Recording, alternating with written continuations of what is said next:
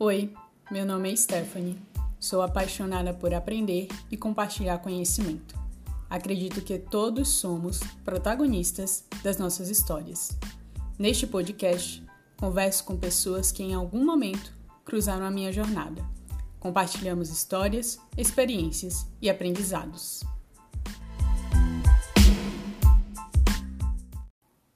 Fala galera, sejam bem-vindos e bem-vindas ao podcast Café com Tef. A conversa de hoje é com Alex Bretas. Seja bem-vindo, Alex. Mas eu queria conhecer o Alex, porque, enfim, eu conheço muito mais de rede do que a pessoa Alex. Se apresentar é uma tarefa às vezes difícil, né? Eu fico me perguntando o que, que eu coloco no formulário do hotel, né? Quando pergunta profissão. E eu, eu nunca tenho uma resposta exata. Mas hoje eu considero que o fazer determina muito do que eu sou, né, do que eu manifesto, querendo ou não. Eu amo meu trabalho e faço dele uma forma de me manifestar no mundo. Eu me considero escritor, empreendedor, faço alguns trabalhos com empresas, palestras, etc.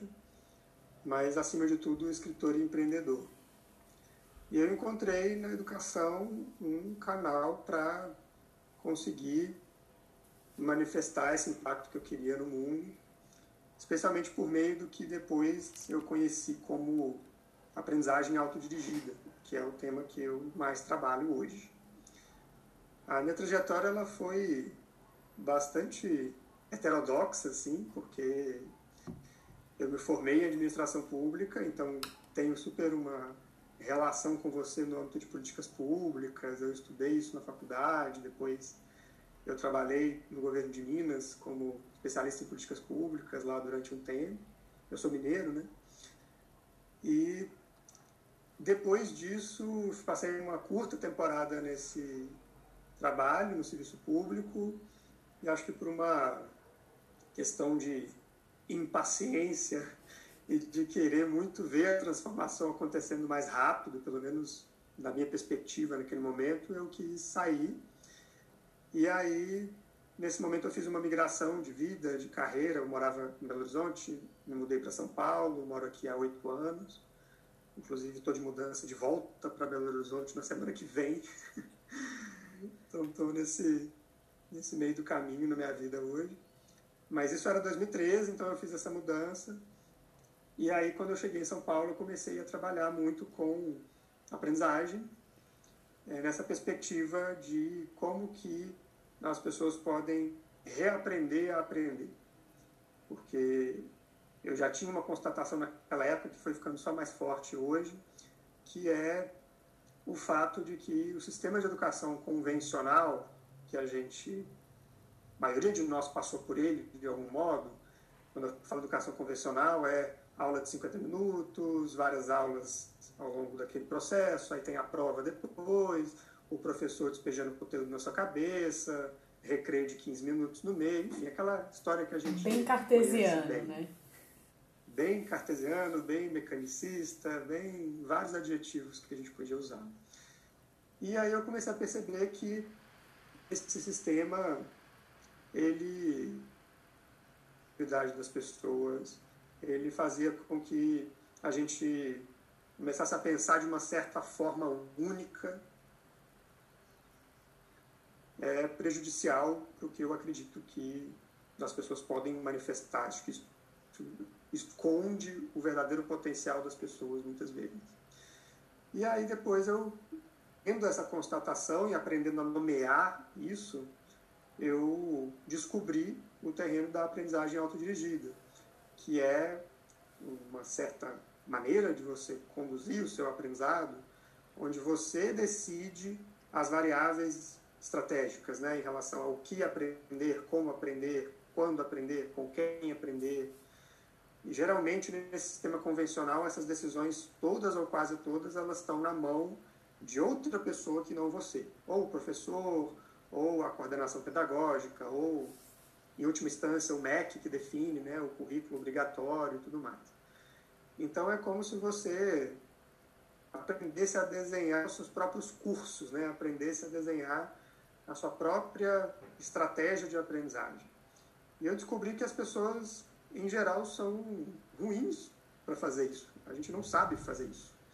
E aí a gente precisa reaprender a aprender. E é isso que eu trabalho hoje nas várias frentes que eu atuo. E mais recentemente eu tenho trabalhado com a ideia de comunidades de aprendizagem autodirigida, que são espaços físicos ou virtuais que reúnem pessoas que querem praticar esse tipo de aprendizagem. E eu tenho descoberto que é muito mais gostoso a gente fazer isso junto. Então, aprendizagem autodirigida, embora tenha esse nome, não é a mesma coisa que aprender sozinho. Aprender de maneira autodirigida é você conduzir o seu aprendizado. Mas você pode fazer isso e é recomendável né, que você faça isso com a colaboração e ajuda de outras pessoas, que nem você aqui fazendo essas conversas, gravando. Acho que isso é super. É, dirigir o próprio aprendizado por meio de outras pessoas, aprendizado social. Então, acho que é isso que eu, que eu faço hoje, esse é o momento que eu estou. É uma coisa que eu achei, tipo, que ao mesmo tempo eu tenho várias dúvidas e eu ainda não tenho certeza de qual vai ser meu caminho mesmo de estudo. Eu sempre tive muita vontade de me aprofundar em algo, mas eu ainda não consegui entender, caramba, é isso daqui que eu quero mergulhar e, e entender um pouco mais, né? E, enfim, enquanto eu não consigo determinar exatamente o que é, eu acabei pesquisando muito sobre essa questão de aprendizado, aí caiu em você, em outras pessoas no Conrado também, até que lançou um livro agora, né? E aí, uma coisa que eu percebi é que você, e acho, se não me engano, o André também, que eu esqueci o sobrenome dele agora, fizeram e meio que difundiram uma coisa chamada que é o doutorado informal. Eu até estava lendo outro dia desse e-book que vocês produziram. E aí eu queria entender de você como é que surgiu, porque é algo que assim, a gente tem poucos relatos de pessoas que fizeram e compartilharam. E é diferente de você apenas ir lá e aprender uma coisa e pronto, né? Tem toda uma outra proposta também por dentro que leva ao aprofundamento de uma questão que você quer aprender, mas que, pelo que eu entendi, você não precisa se vincular a uma instituição, seguir um padrão e normativo dessa instituição para aprender, né? E aí eu queria saber de você como é que foi esse girar de chave e você veio toda essa parte de setor público, que é muito mais gessado, como você falou, e foi 100% um lugar muito aberto, né? Onde você criou suas métricas, onde você entendeu que você poderia produzir e entregar diante do seu estudo.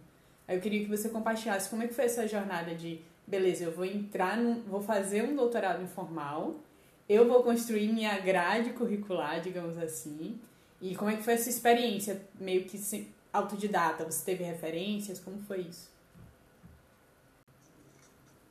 Então, essa, a história do, do doutorado informal é bastante curiosa, assim, e, e ao mesmo tempo me dá muito orgulho. Eu, quando eu estava vindo para São Paulo, isso foi em 2013, eu comecei a me mergulhar muito no tema da educação, começou a me chamar muito isso. Eu não sou da área da educação, embora eu venha de uma família no interior de Minas de professoras, mas tudo que eu ouvia sobre educação era especialmente reclamação de professor.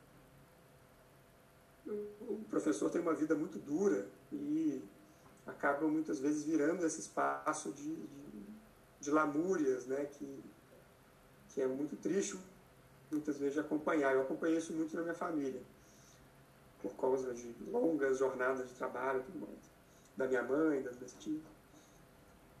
E aí, quando eu cheguei em São Paulo, eu comecei a me interessar muito por esse tema, mas nessa perspectiva da liberdade no aprendizado. As pessoas podiam conduzir as suas próprias jornadas. Na época, eu nem conhecia ainda o termo aprendizagem autodirigida, fui conhecer alguns anos depois.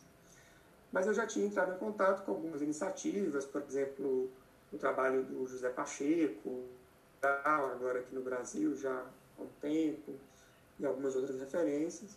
Então estou muito encantado né, com esse assunto, muito deslumbrado mesmo, assim, sabe? Quando você fica tão curioso com alguma coisa que você perde noites em claro, esquece de comer, que você está lá lendo, investigando, conversando com pessoas, é aquela sensação de desejo muito forte assim por descobrir algo. E eu estava com essa sensação e aí eu fiquei com vontade de investigar profundamente, fazer um projeto de pesquisa. Eu sempre gostei muito de pesquisar. E aí, no primeiro momento, eu procurei a via formal, a via clássica. Né? E aí eu cheguei a, a criar um projeto de pesquisa formal para aplicar para um mestrado, para algo assim. E, de fato, quase apliquei. Nesse momento, eu quase entrei mesmo. Mas, nesse momento também, eu conheci o André Gravatar, que você mencionou, que se tornou um amigo e ele estava fazendo esse processo que ele chamou de doutorado informal, que era essa pesquisa sem uma vinculação com nenhuma instituição acadêmica, dentro de um tema que encantava ele e ele buscava apoio na sua própria rede.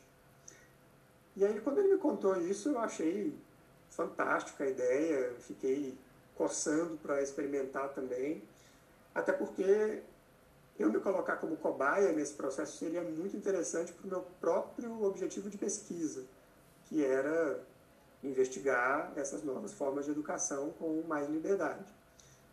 Então fez todo sentido e aí eu embarquei nessa jornada de criar para mim um doutorado informal.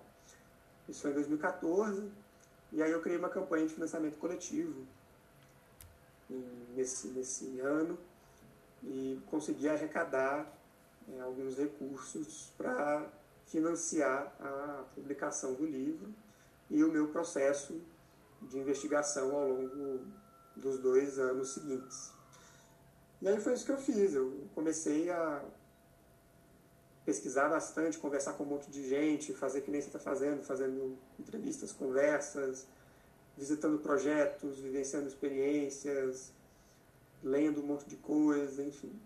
E fui relatando tudo isso no meu blog, no Medium, que eu tenho até hoje. E esses livros, né, na verdade, quando, eu, quando eu fiz a campanha de financiamento coletivo, eu me comprometi a escrever um livro com base na pesquisa. E aí, ao longo do tempo, acabaram virando dois livros, por conta da quantidade de material, do tipo de material que era diferente. Eu achei melhor fazer, fazer duas publicações. E ao longo desse tempo, eu fui escrevendo muito no blog, com consistência. E se você olhar para o blog hoje, lá atrás, né, nas primeiras postagens, você vai ver que os livros todos estão publicados no blog antes deles virarem livro que é hoje o que eu entendo por aprender em voz alta, que é você conduzir seu próprio processo de aprendizado e, ir compartilhando essas pérolas, né, esses tesouros que você vai descobrindo da forma que for é, com outras pessoas ao longo do processo. Eu fui fazendo isso, publiquei esses livros, o segundo foi em 2016, e para mim foi muito importante fazer isso. Assim. Eu vejo que toda a minha bagagem teórica, metodológica, a minha própria formação como facilitador, como eu chamo hoje de arquiteto de aprendizagem autodirigida, né, o que eu faço né, nas comunidades, né, na criação desse tipo de espaço que potencializa o aprendizado autodirigido das pessoas, para mim é a, o cerne dessa formação, dessa autoformação, foi nesse período onde eu escrevi esses livros. Então foi absolutamente importante para mim. E eu acho que a virada de chave que você pergunta, eu não sei se tem um ponto, um ponto assim preciso, né, onde isso aconteceu, que eu consigo diagnosticar assim, olhando para trás, mas ter vivenciado esse processo podendo escolher as experiências que eu ia viver, isso foi muito marcante, assim, porque existe um dilema, né? Quando a gente começa a aprender de maneira autodirigida, e eu vivenciei isso e eu acompanho isso em muitas das pessoas que hoje acompanho nesse processo, que é o seguinte: você está acostumado com um processo de educação onde você não toma quase nenhuma decisão, onde tudo já vem pronto, onde você não tem autonomia para caminho e você, nesse processo, se questiona em relação a essa falta de liberdade. Aí você vai para a aprendizagem autodirigida, que é o espaço onde você pode criar, onde você pode escolher os seus métodos, onde você pode escolher as suas referências, onde você pode, enfim, tem essa liberdade quase que total. E aí acontece uma coisa curiosa, porque a gente tem dificuldade de se guiar com consistência em ambientes de liberdade. Isso é uma coisa que eu percebi ao longo do tempo. A gente tem dificuldade de cultivar a autodisciplina, porque a gente confunde ao longo do tempo, com esse sistema convencional de educação, a disciplina com obediência. É, quando a gente fala, a gente ouve na escola, ah, o fulano, o menino é indisciplinado, isso quer dizer que ele é desobediente, né? Uhum. Mas, na verdade, a autodisciplina quer dizer uma outra coisa. Quer dizer você ser consistente com aquilo que você almeja para si mesmo. Então, a autodisciplina tem tudo a ver com autonomia. Você coloca para si mesmo objetivos, é, vivências que você quer ter em qualquer área da sua vida, e a autodisciplina é a energia, é o combustível para você conseguir ser consistente com esse futuro eu que você quer conquistar. Né? Então, é uma coisa muito importante. E aí, esse terreno de liberdade é o terreno onde a gente aprende isso quase que na marra, né? porque não tem alguém para dizer, é, colocar o prazo, né? Ah, você vai entregar até tal dia o trabalho final, ou você vai fazer aqui a prova e eu vou te avaliar se você vai tirar seis ou se vai tirar dez, enfim. Então acho que isso é muito interessante, assim, você, para mim isso foi muito marcante, acho que é uma virada de chave fundamental. Como que você, ao longo desse processo de aprendizado autodirigido, em qualquer coisa que aprender, como que você vai experimentando e criando as suas próprias abordagens de autodisciplina, de consistência, de conseguir se sustentar ao longo desse processo, porque qualquer duradoura, qualquer aprendizado mais a longo prazo que a gente queira conquistar, vai demandar esforço, vai demandar dedicação, vai demandar tempo, então, para isso que essa consistência é importante. Nossa, acho que principalmente falando sobre essa questão da relação da disciplina com a liberdade, né?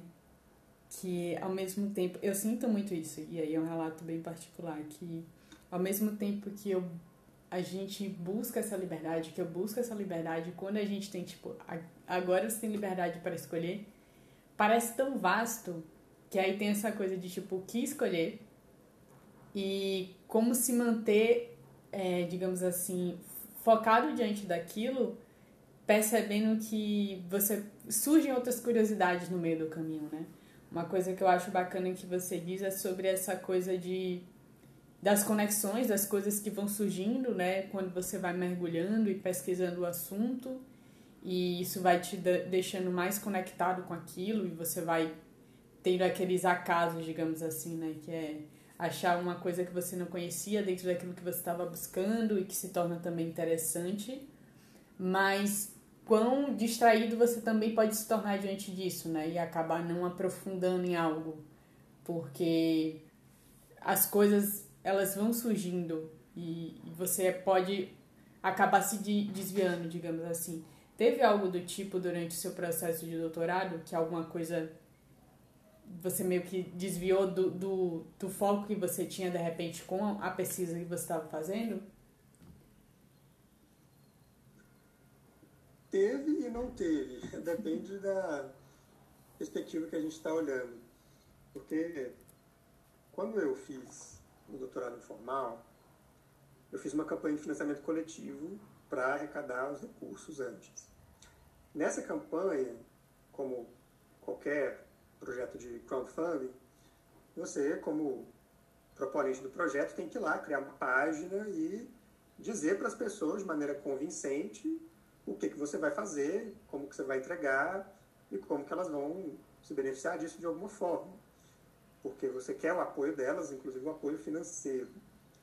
Então, eu coloquei lá uma proposta bem detalhada do meu projeto de pesquisa, falei que ia virar um livro, e coloquei inclusive os capítulos, digamos assim, os casos que eu iria estudar, porque eu estava uma parte do livro é dedicada a casos inspiradores, outra parte dedicada a autores de referência. Eu coloquei lá alguns autores também. Então essa proposta ela já foi a público assim nesse primeiro momento de maneira detalhada. Ao longo do processo, eu fiquei dois anos em alguma coisa investigando. É claro que surgiram outras inspirações, outras descobertas. Eu acho que essa, essa é a mágica do processo. Se a gente souber exatamente onde a gente vai chegar, então não é aprendizado. Porque aprendizado é sobre você se lançar no desconhecido. Pelo menos para mim, é sobre isso. Então tem sempre esse componente de, de desconhecido, jornada, de expedição, né, que você não sabe muito bem o que você vai encontrar. E aí eu encontrei um monte de outras coisas que me fascinaram tanto ou mais do que algumas das coisas que eu tinha me comprometido a escrever sobre inicialmente. Qual foi a minha forma de lidar com isso? Eu entendia que o propósito da investigação ele não poderia mudar. Até poderia, realmente, mas eu gostaria que ele mudasse, porque, porque ele era muito importante para mim e porque também eu havia colocado essa intenção publicamente para pessoas que tinham colocado dinheiro delas para apoiar esse projeto. Então, mudar a intenção central, mudar o propósito, seria algo, para mim, quase trair os meus apoiadores. Então, o propósito ele se manteve. Qual era o propósito? Investigar novas formas de aprendizagem mais conectadas com a liberdade, com a autonomia, com a comunidade, enfim, com os ideais que eu buscava. Tendo esse propósito definido, o escopo, né, quando eu falo escopo, em relação às coisas que vão entrar e as coisas que não vão entrar, os casos, os autores, as reflexões, etc., isso é mais maleável, eu acho. Então, o que aconteceu comigo foi, de maneira prática, né, para te contar aqui, é, eu tinha seis casos que eu iria estudar inicialmente. Desses seis, três foram mantidos e três mudaram. Foi uma taxa de 50% de, de manutenção e 50% de mudança. Então, é, é, eu acho que isso é comum, é esperado e é benéfico ao processo, porque é a história da serendipidade. Quando você segue o fio da sua curiosidade, quando você segue esse fio, quando você vai puxando, né, como se fosse um novelo, vai puxando, puxando, puxando, é natural que você vai encontrar coisas novas. Isso é a serendipidade. Às vezes você vai encontrar algo que você nem sabia que era interessante, importante, significativo para você, mas quando você bater o olho, você vai, nossa, cara, isso aqui eu, eu nem sabia que eu estava procurando, mas é tudo que eu precisava agora. Isso é muito mágico, isso é uma das coisas mais legais do processo. Então não acho que é sobre a gente tentar abafar isso. É uma coisa para ser celebrada e vivida. Eu acho que tem algumas táticas, como essa que eu falei do propósito, do escopo, que a gente pode pensar para cuidar da consistência ao mesmo tempo que a gente abre espaço para a serendipidade. Então, por exemplo, eu tenho utilizado já há algum tempo e sempre recomendo para as pessoas elas terem um Commonplace Book, que é um termo. Eu, eu vi esse termo em inglês, eu ainda não vi uma tradução boa, mas é um, um repositório central de todas as suas reflexões, insights, aprendizados, anotações. E o Common Place Book ele pode ser físico ou digital. Tem gente que gosta de usar o famoso caderninho, tem gente que prefere, como eu, um local digital para fazer isso. Eu tenho um aplicativo que chama Notion, que é muito legal, recomendo para todo mundo que é tipo um Evernote, né? aqueles aplicativos de gestão de anotações, mas eu acho que o Notion é, é um pouco melhor. E aí no Notion eu criei meu Common Place Book, esse meu repositório de aprendizados. E o, o Common Place Book ele também pode ser temático ou não. Você pode criar diferentes common place books né, para diferentes jornadas de aprendizagem que você está vivendo. É, isso é perfeitamente possível. Ou você pode criar um common place, um common place book central, que é o meu caso. Eu, eu tenho um Notion, e aí no Notion eu divido em algumas subcategorias, mas tudo está lá. Se eu abrir lá, é o meu repositório de tudo que eu acho que é relevante para o meu aprendizado em um só lugar. Legal no Common Place Book como uma estratégia de cuidar desse aspecto de, de você não se trair muito pelo caminho, né, de você manter a consistência, é que quando você vê alguma coisa maravilhosa que você não estava esperando, e aí bate aquela curiosidade de investigar mais sobre aquilo, você pode jogar aquilo para o seu comum book. Então você não perde a informação, mas ao mesmo tempo também você não se desvincula do seu propósito inicial, daquilo que você está comprometido a fazer.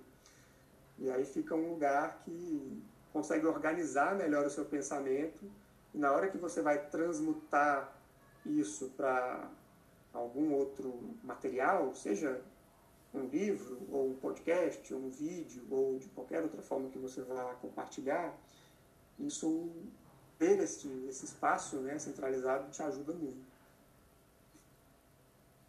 Massa. É, acho que essa é uma ótima estratégia para a gente fazer o que você trouxe, né? Tipo, não perder aquilo que despertou na gente essa curiosidade, né? E que, enfim, a gente pode em algum momento desenvolver e ao mesmo tempo não tornar isso que surgiu com uma curiosidade um foco é, no momento que a gente precisa ter um foco naquilo que foi, digamos assim, nossa premissa inicial, né?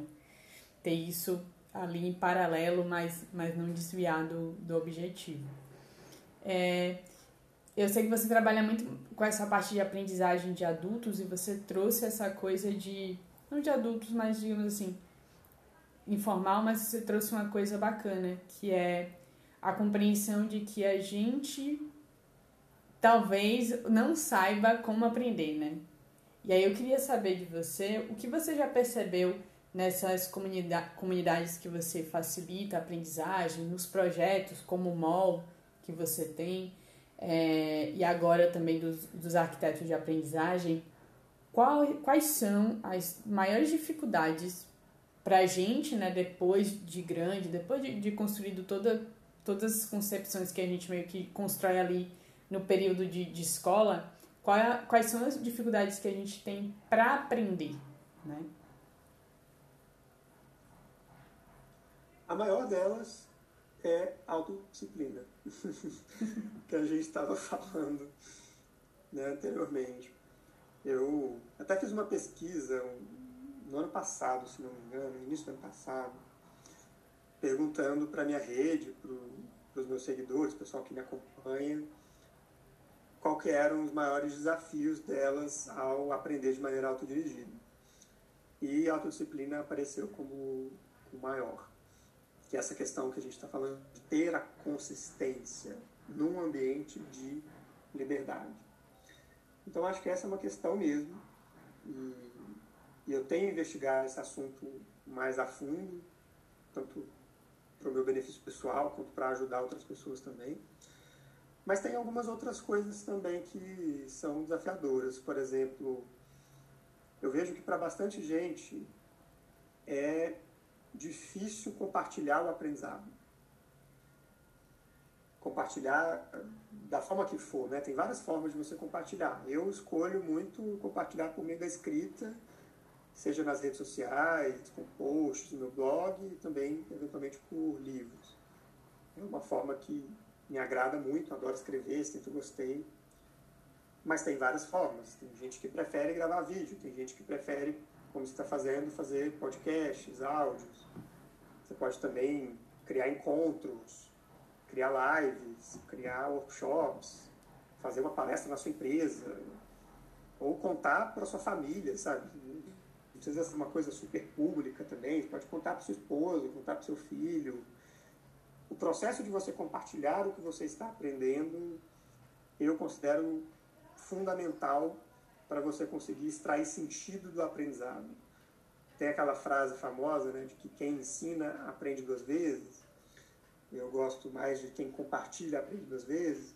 Uhum. E eu acho que isso é muito verdade, porque a gente tem uma. Quando a gente está aprendendo, meio do processo, o nosso cérebro fica meio bagunçado. A gente está lá tentando conectar os pontos, tentando extrair sentido, tentando melhorar uma habilidade, enfim. Mas a gente ainda não chegou lá, entre aspas. Então a gente fica meio bagunçado mesmo, normal. E aí quando a gente compartilha, a gente consegue organizar o nosso pensamento. Porque a gente tem que comunicar, quando a gente tem que comunicar, a gente quer que o outro compreenda. Então a gente precisa simplificar, a gente precisa entender melhor aquilo na hora da gente comunicar para o outro. Esse é um fenômeno que é muito benéfico para o aprendizado e ele só acontece quando a gente compartilha. Eu faço sempre a analogia que é como se fosse quando a gente está na, própria casa, a gente está lá vivendo nossa vida na casa, enfim, e a gente fica acumulando umas baguncinhas, né, umas sujeiras aqui e ali, tudo bem, né, é nada demais, só tá a gente em casa. Mas aí quando a gente recebe uma visita de alguém de fora, recebe um amigo para jantar, a sogra, qualquer pessoa, aí a gente arruma uma casa, né? Aí a gente né, limpa, arruma ali as almofadinhas do sofá.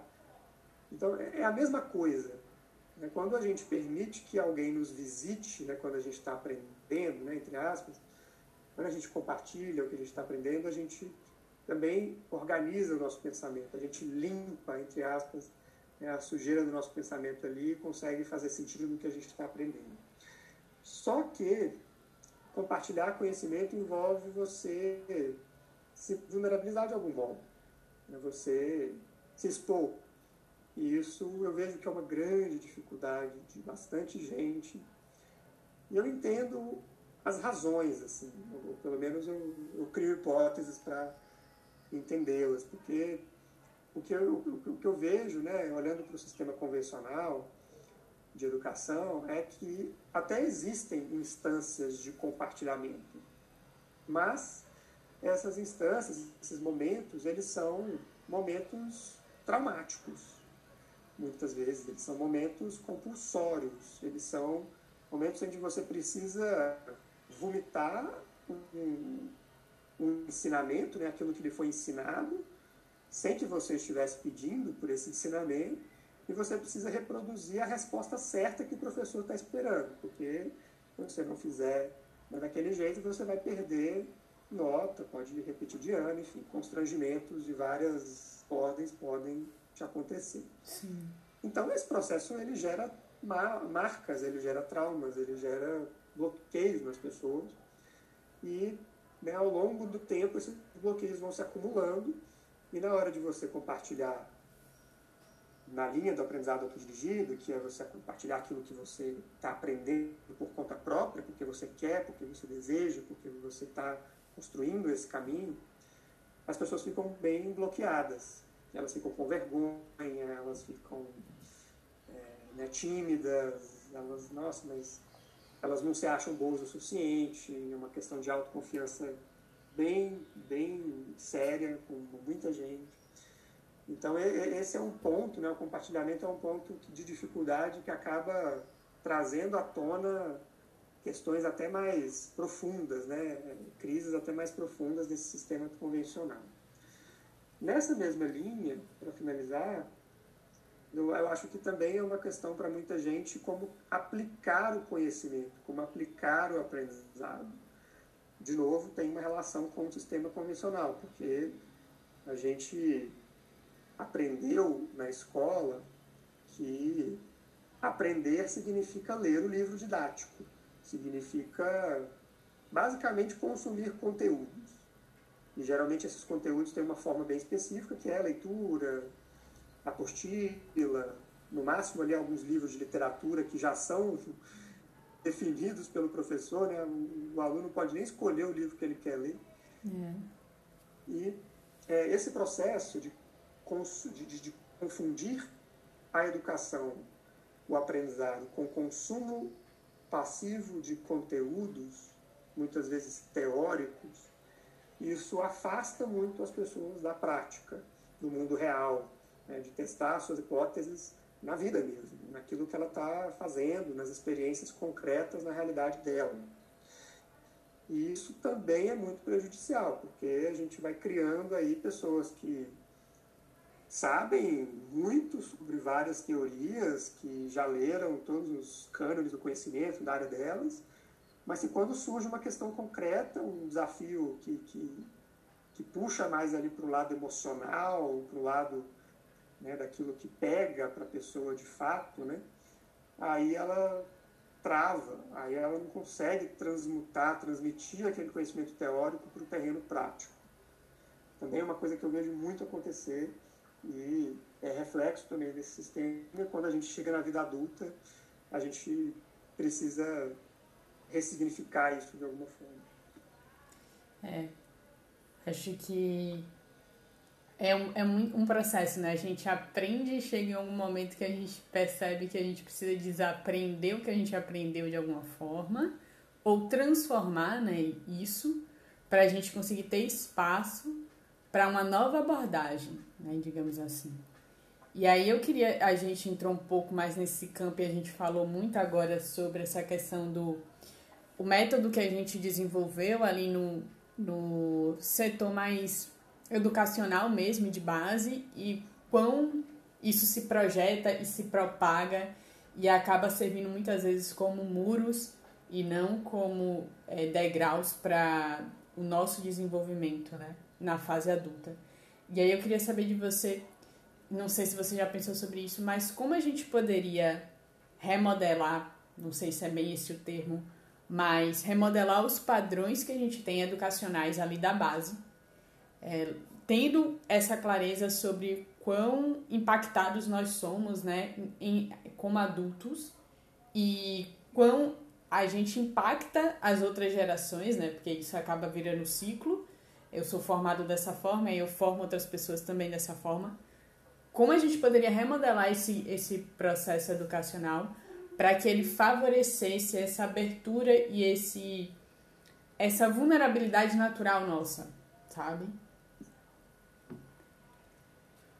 Eu penso muito sobre isso e a boa notícia é que já existem vários modelos ao redor do mundo e no Brasil acontecendo aqui e agora que já conseguem fazer essa transformação educacional, inclusive no sistema formal, de uma maneira linda. Assim.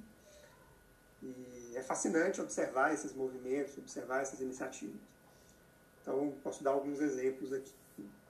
Tem um movimento mundial que chama Educação Democrática. Ela começou com esse nome mesmo em Israel no final da década de 80. E aí esse movimento começa a repensar a escola, é um movimento que trabalha muito com a escola, inclusive com as escolas formais mesmo.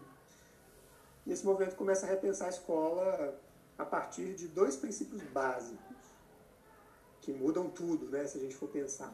O primeiro princípio é a autonomia na criação dos itinerários de aprendizagem dos estudantes. Então, não existe currículo obrigatório. Existe currículo no sentido de que existe um cardápio de possibilidades. Existe lá, essas escolas né, são, são chamadas escolas democráticas. Nessas escolas você encontra um monte de coisas, um monte de caminhos possíveis. Um, um ateliê de arte, um laboratório científico, uma sala que tem, inclusive pode até ter aulas mesmo, aulas expositivas de matemática, português e outras matérias, mas os alunos escolhem onde eles vão estar a cada momento, como vão ser, quais vão ser os caminhos que eles vão conduzir. Então esse é o primeiro princípio. O segundo princípio é que a gestão da escola, as decisões, né, como as decisões são tomadas, é por um processo participativo democrático.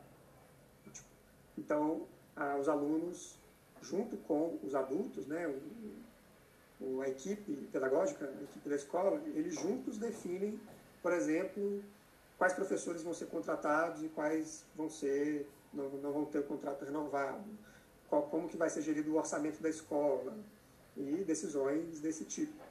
Eles fazem isso por assembleias, por comitês de responsabilidade e por outras ferramentas. Então, esses são os dois princípios básicos. Existem escolas assim no mundo inteiro, milhares.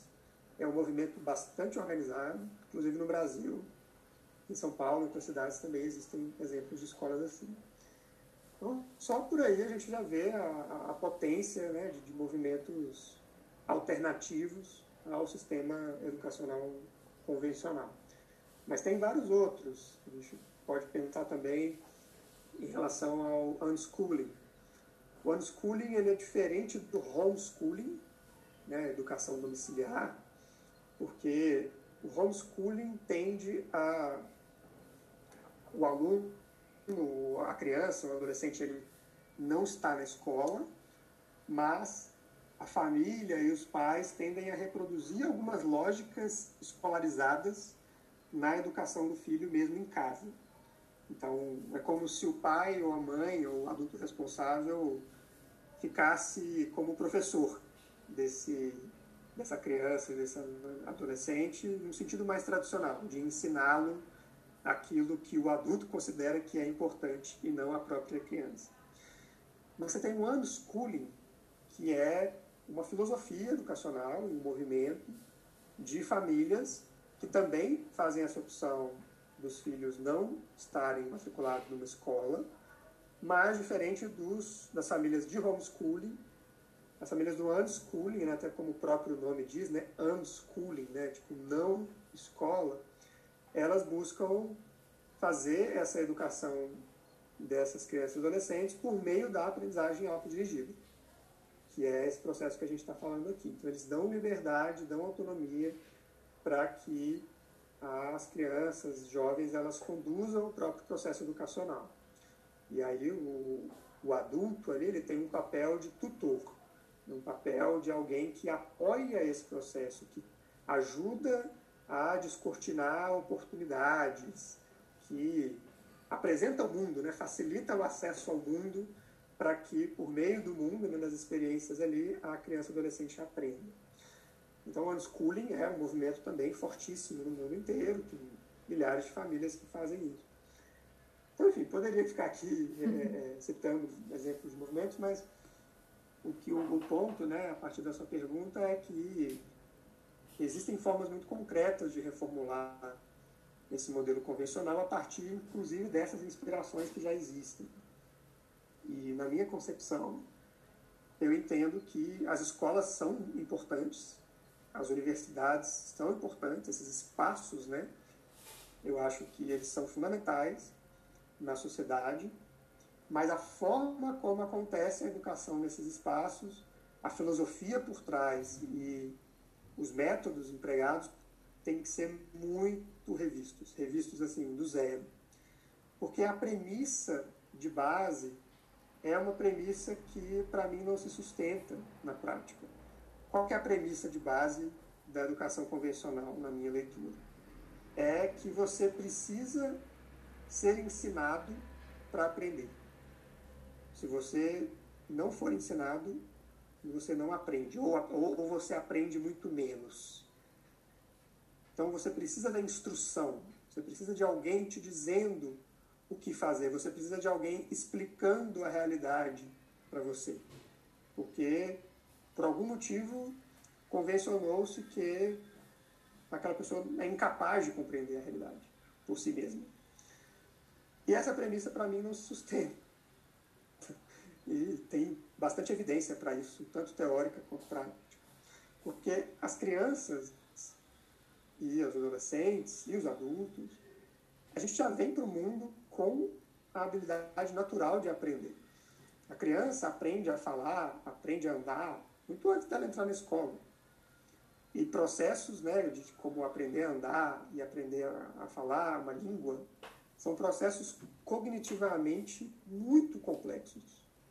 E a criança aprende isso. Ela aprende isso por meio da sua curiosidade, por meio da tentativa e erro, por meio da imitação, por meio da interação com outras pessoas que cuidam dela, né? o, o cuidado, a, o afeto, ele é muito fundamental nesse processo. Então não é que a criança aprende sozinha essas coisas. Ela aprende com um ambiente de afeto, com um ambiente de cuidado, com um ambiente propício para que ela possa se aventurar, para que ela possa explorar. Quando a criança se sente segura, quando ela sente que está sendo cuidada, que está sendo observada, que tem ali esse ambiente, e ela vai explorar, aí ela vai né, buscar abastecer a sua própria curiosidade. Curiosidade é um instinto biológico nosso, da nossa espécie. E com base nisso, a gente pode pensar esses espaços educacionais como espaços seguros o suficiente para possibilitar e fomentar essa exploração, essa, esse abastecimento da própria curiosidade das crianças. Tem várias formas de fazer isso. Eu, eu tenho estudado hoje sobre o que eu chamo de arquiteturas de comunidades de aprendizagem autodirigida. Então, arquiteturas, né, metaforicamente, como as formas ou os formatos pelos quais a gente pode criar esses espaços. Então, por exemplo, tem uma arquitetura que chama pedidos e ofertas. Isso é muito fácil de fazer. Você pode fazer isso numa escola. Você cria um mural, pode ser físico ou digital, é, onde você coloca de um lado pedidos, de outro ofertas. Crianças, jovens, eles vão lá colocando: eu quero aprender isso, isso, isso, isso, isso. Eu quero vivenciar isso, isso, isso. São os pedidos, né? Nas ofertas, eu gostaria de compartilhar, gostaria de oferecer isso aqui, isso aqui, isso aqui. E aí você vai criando a agenda de atividades com base nesses pedidos de oferta. Você vai dando match né, em uma coisa e outra e vai criando a agenda né, das experiências de aprendizagem daquele espaço. Isso é uma coisa muito fácil de fazer, é, mas por algum motivo a gente não faz né, nos espaços formais, porque a gente, a gente eu digo, né, a sociedade, né, é, os adultos ali estão reproduzindo uma cultura onde eles entendem que eles precisam ter o controle do processo. É, então, pedidos de ofertas é uma, uma forma, né? tem outras. Mas, de, de maneira mais, mais ampla, é, o que eu diria é que a gente precisa reformular esses espaços, reformulando a premissa, reformulando a, filosofia educacional é, dessas escolas, desses espaços formais, mudando essa chavinha no sentido de que as pessoas aprendem pela descoberta, elas aprendem porque esse é o impulso natural do ser humano. E aí, quanto mais elas têm espaço seguro para explorar, sem serem controladas, é, e, e, nesse processo de exploração elas vão aprendendo a aprender, né? É, quanto mais elas tiverem espaço para fazer isso, melhores adultos elas serão, no fim das contas. Né? Elas vão estar mais habilitadas, mais capacitadas para viver num mundo que se transforma a todo momento, num mundo onde elas precisam aprender o tempo todo, num mundo onde a complexidade é crescente. Então eu acredito muito que a mudança é por aí. Massa. Alex, é, quais são as suas referências? Tipo, é, tanto para o seu trabalho, mas não, não só no seu trabalho, mas de vida. São pessoas é, que te inspiram, digamos assim. Quais são as suas referências? Muitas. Vou tentar enxugar aqui em algumas. Mas é só, é, é só um parênteses, é legal isso, porque eu já vi uma compreensão em algumas pessoas olhando para a aprendizagem autodirigida como a negação dos mestres. Sim. No sentido de, ah, então eu vou aprender sozinho, vou fazer meu próprio caminho, não vou ter referência e tudo mais. Uma postura meio rebelde nesse sentido que eu entendo. Mas eu não acho que a aprendizagem autodirigida é a negação dos mestres. A aprendizagem autodirigida é a multiplicação dos mestres. Então é a ideia de você ter várias referências, de você aprender com a pessoa que você está conversando na esquina, com a sua mãe, com, enfim, com, em qualquer situação. Qualquer pessoa potencialmente pode te ensinar, não no sentido do ensinamento compulsório, né, mas ela pode te compartilhar algo que pode ser importante para você de algum modo. Depende de como a gente está olhando, né? É um certo jeito de olhar. Então, fechando parênteses, eu tem alguns educadores, né, algumas pessoas que trabalham nessa perspectiva da aprendizagem autodirigida, alguns até nem usam esse termo, mas conceitualmente tem uma proximidade muito grande, que eu admiro muito e que forneceram boa parte das bases disso que eu estou falando aqui para você. Por exemplo, o Yaakov Hatch. Yaakov é um educador israelense que foi o precursor da educação democrática, esse movimento que eu mencionei. E o Yaakov ele criou uma teoria para explicar o que, que acontece com as pessoas quando elas estão aprendendo de maneira autodirigida. A teoria dele é linda. É... Ele é uma pessoa disléxica e ele escreveu um livro que, é um grande feito né, para uma pessoa disléxica. Sim. E esse livro dele é fantástico, tem introdução para o Brasil, para o português, que é Educação Democrática, o começo de uma história. E aí nesse livro ele, ele aborda essa teoria dele, que ele chama de aprendizagem pluralista.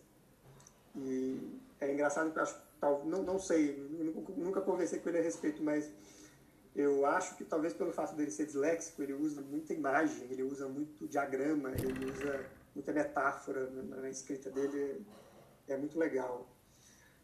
Então, Yakov tem alguns autores que são bem clássicos já nessa, nesse terreno da crítica à educação convencional e da proposição de alternativas. Por exemplo, Ivan Illich escreveu na década de 70 um livro que no português ficou traduzido como Sociedade Sem Escolas, mas o título original é Schooling Society, que eu acho que é um título.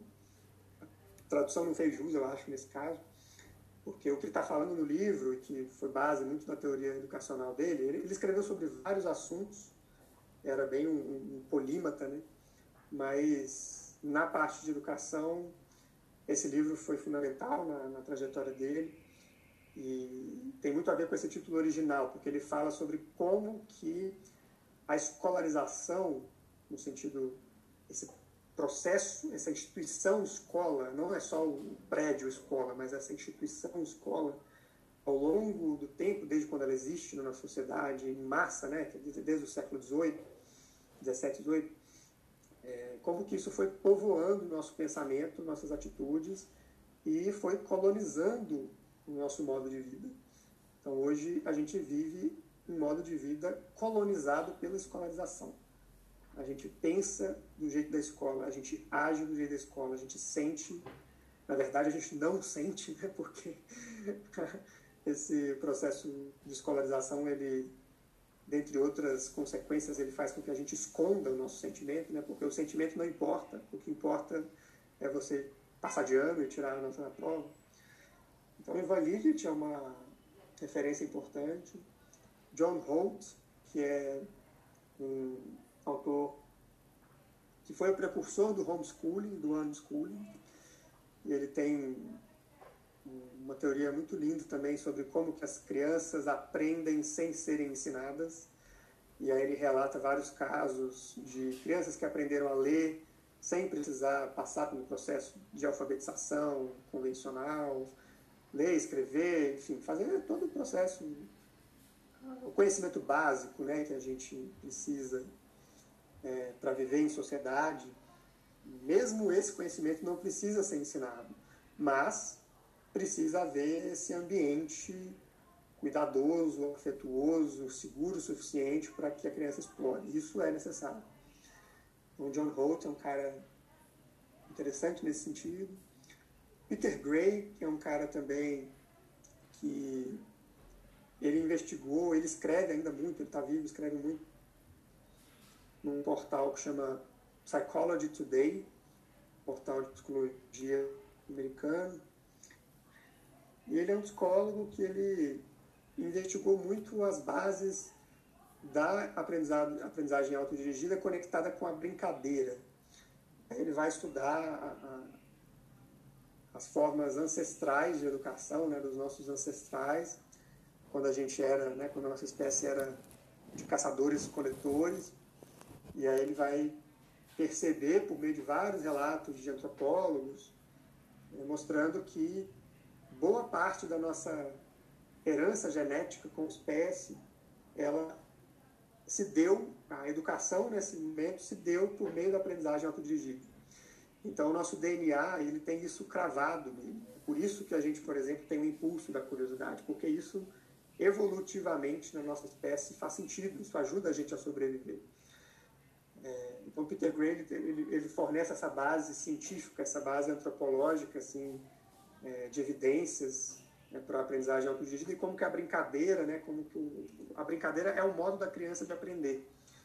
É, e, por consequência disso, ele critica muito o sistema educacional convencional também por, pelo fato dele abafar a brincadeira, dele querer extinguir a brincadeira. Sim.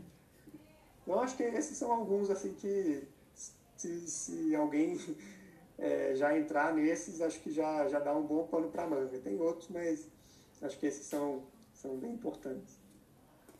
Nossa, que, que bacana. É, é bom esse comentário que você trouxe de tipo da brincadeira, né? Muitas vezes eu percebo que esse espaço lúdico a gente realmente aprende muito, principalmente nessa parte de troca, nessa parte de mexer com outros sentidos nossos que não seja só a visão e a audição, tem o tato, né? Dependendo do que for, tem um paladar, que isso tudo são outras formas da gente sentindo aprender também, né? E essa questão da gente realmente ter de alguma forma linkado o nosso aprendizado com a parte racional da coisa e esquecido a outra parte que faz parte e é um componente importante do humano, do ser humano, que é o sentir, né? Que é a partir do sentir, é a partir dos nossos, dos nossos é, da nossa compreensão sensorial que a gente chega na racionalização. Então, se a gente não consegue ter clareza do que a gente sente e por onde a gente sente, como a gente sente, isso talvez dificulte bastante o processo também da gente racionalizar e ter clareza daquilo. Então, é, é bacana isso que você trouxe, sabe?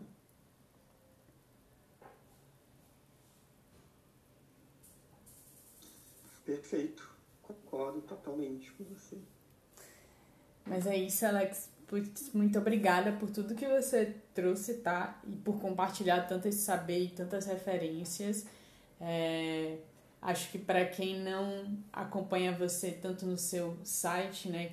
Você compartilha muitos artigos, quanto no LinkedIn, enfim, faz muito sentido para quem quer aprofundar mais nisso, mas também entender um pouco mais desse estímulo à curiosidade da gente, que é muito bacana e é muito importante. E como você disse, é a partir daí que talvez partam tudo que a gente produz, é, não só de dores, mas a curiosidade também é relacionada àquilo. Então, muito obrigada por, por essa conversa, tá? Foi um prazer. Foi bem gostoso estar aqui. Fico feliz pelo convite. E vamos conversar mais